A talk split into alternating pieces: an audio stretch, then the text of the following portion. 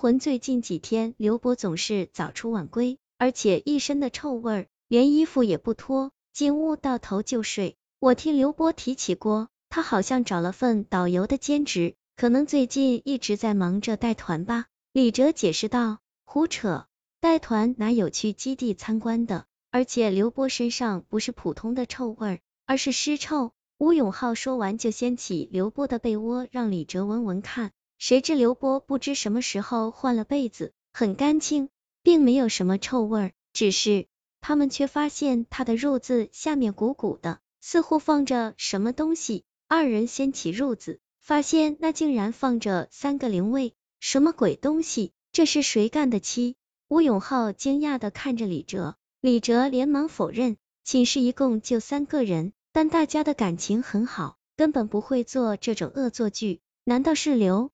波在外面得罪了人，所以有人整他。但刘波每天都躺在这里，不可能没察觉呀。不管怎么说，李哲和吴永浩决定先扔掉灵位，然后等刘波回来再问个清楚。谁知半个小时过去，没等来刘波的人，却等来了他的电话。快快救救我！来黄山公墓，把我床下的三个灵位拿着。刘波的语气很仓促。而且说完这几句话就挂断了，再打电话对方不接，两人赶紧穿衣服去接他，但那三个灵位已经扔了，天这么黑根本没法找。两个人打车到了公墓，远远的看到一个人趴在地上，而他身下的土地一股一股的，似乎有东西要上来。你们快把灵位给我！趴在地上的正是刘波，但李哲二人手上哪有什么灵位？刘波得知灵位被扔，一下泄了气，他身下的土地陡然被挤开，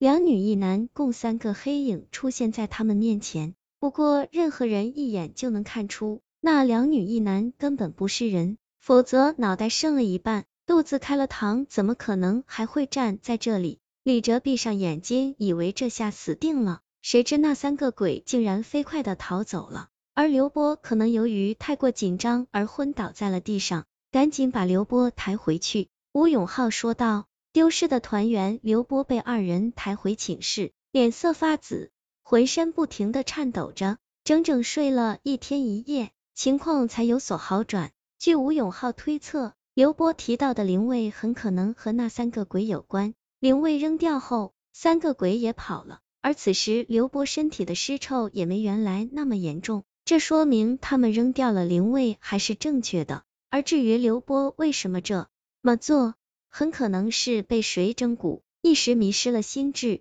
好在事情已经过去，刘波总算捡回了一条命，具体情况还是等他醒来再问清楚。你们这不是在帮我，而是在害我。没想到刘波醒来的第一句话竟然这么说：你们快告诉我，灵位被扔在哪里了，我要把他们找回来。刘波，你疯了！他们是鬼，找回来你会没命的。吴永浩急了，我知道他们是鬼，但他们是我旅游团的团员啊！什么？李哲和吴永浩一起惊讶道。刘波叹了一口气，开始讲述起整件事情来。刘波的家境不好，一直在网上找兼职赚钱。有一次看某个旅行社招本地的导游，价格不菲，所以就想试试。但他等了很久，面试他的人都没来。起初他以为被人耍了，可他刚回寝室就收到一条短信，说面试成功了，通知他过几天就有个三人团让他带，